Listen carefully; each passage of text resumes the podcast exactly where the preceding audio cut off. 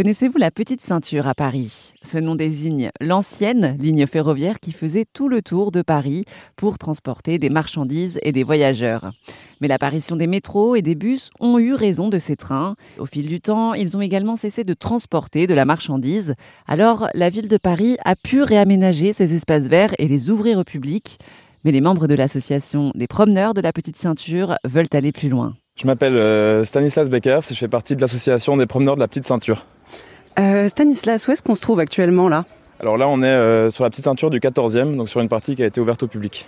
Qu'est-ce que vous faites au sein de votre association euh, de promeneurs de la petite ceinture? Avec les, les, promeneurs de la petite ceinture, on essaie de faire euh, deux choses. Donc premièrement, on essaie de sensibiliser euh, à la petite ceinture, donc c'est-à-dire d'expliquer ce que c'est, que les gens se rendent compte de, de l'espace que c'est.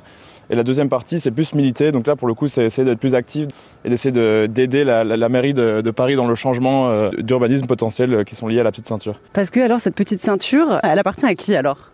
Théoriquement, tout appartient à la SNCF. Sauf que, en fait, parce que forcément il y a des rails dessus et à l'époque c'était un endroit où on faisait circuler des trains. Euh, et donc aujourd'hui, ce qui se passe, c'est que la SNCF donne des bails locatifs à la mairie de Paris ou des bails d'exploitation pour une durée limitée, parce que chaque installation qui est faite sur la petite ceinture doit pouvoir être réversible. Réversible. Ouais, c'est-à-dire qu'en fait, la SNCF se réserve le, le droit d'un jour de réinstaller des trains sur la petite ceinture. Et donc, typiquement, là où on marche ici, il y a des rails sous nous euh, qui ont juste été aménagés juste assez pour que les gens puissent se balader sans trébucher. Mais ça reste encore exploitable en théorie par la SNCF. La dernière fois que des trains sont passés par ici, ça remonte à quand Les derniers trains de la, de la petite ceinture, c'était il n'y a pas si longtemps que ça, figure-toi, c'était dans le 17e, il me semble, il y avait des trains de fret qui d'ailleurs ont, ont, circulé sur la petite ceinture. Donc en théorie, il est encore possible d'y faire circuler les trains aujourd'hui, mais ce n'est pas du tout régulier. Et la dernière fois qu'il y avait des lignes régulières, c'était dans le 16e, où ça a circulé jusqu'à dans les années 80, avec des trains passagers pour le coup. Des trains passagers, est-ce que c'était des trains de marchandises? À la base, la petite ceinture faisait les deux. C'est un réseau qui était très utile parce qu'il permettait de connecter les différentes gares de Paris entre elles, ce qui n'était pas forcément le cas euh, avant. Et donc en fait, il y avait des trains passagers et des trains de marchandises. Mais c'est intéressant parce que la petite ceinture, c'était le premier train passager parisien parce que c'est venu avant le métro. Et donc typiquement, en 1900, c'est une année où il y a 27 millions de voyageurs sur la petite ceinture, par exemple.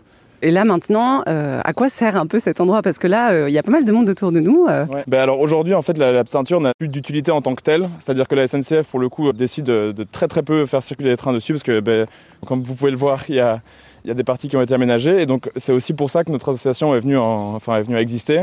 C'est qu'en fait il y a énormément d'espace qui est laissé pour la ceinture, qui est un espace magnifique parce qu'on est souvent sous la voirie, ce qui fait vraiment l'effet un peu bulle d'air à Paris quoi finalement, ou bulle verte. Euh, et donc aujourd'hui, il y, a, un certain nombre de parties de la petite ceinture qui sont donc aménagées au public et une autre grande partie de, de la petite ceinture qui, elle, ne l'est pas. Et donc aujourd'hui, ben, elle n'a pas d'utilité en tant que telle pour la SNCF. Et donc en fait, c'est progressivement en train de devenir un endroit qui est aménagé aussi pour que les gens puissent en profiter différemment. Je suis déjà allé me promener euh, par ici, hein, euh, ouais. sur la petite ceinture, et des fois j'ai constaté qu'il y avait pas mal de déchets. En fait, ce qui est intéressant, c'est que donc dans les parties qui sont justement ouvertes au public, là, en fait, la mairie de Paris va euh, souvent envoyer des gens pour nettoyer, etc. Il y a aussi plus de poubelles, c'est aménagé en fait pour recevoir du monde, alors que les parties qui elles sont ouvertes, c'est-à-dire ouvertes à l'air libre, mais qui sont encore fermées au public, ces parties-là, et ben en fait, il y a beaucoup de gens qui peuvent y jeter des déchets, et vu, qu vu que c'est pas entre guillemets vraiment administré on va dire quotidiennement, qu'il n'y a pas des gens et des services de nettoyage qui passent, et ben en fait ça peut être sale. Mais c'est d'ailleurs aussi une des, une des choses qu'on fait avec l'association, c'est de temps en temps d'aller nettoyer des parties qui sont euh, un peu dégueulasses, on va le dire comme ça. Est-ce que vous savez combien euh, de kilomètres fait euh, cette ceinture à ouais. la base? Oui, complètement. Alors la, la, la, on va dire la version originale, parce que là depuis est un peu fragmentée, elle fait 32 km en tout. Euh, évidemment, c'est pas 32 km comme ici, où c'est-à-dire à l'air libre, etc. Mais il y, y, y, a pas mal de, tunnels qui sont d'ailleurs très longs. Mais en tout, c'est 32 km, qui fait tout le tour de Paris. Pour en savoir plus sur les promeneurs de la petite ceinture, rendez-vous sur erzen.fr.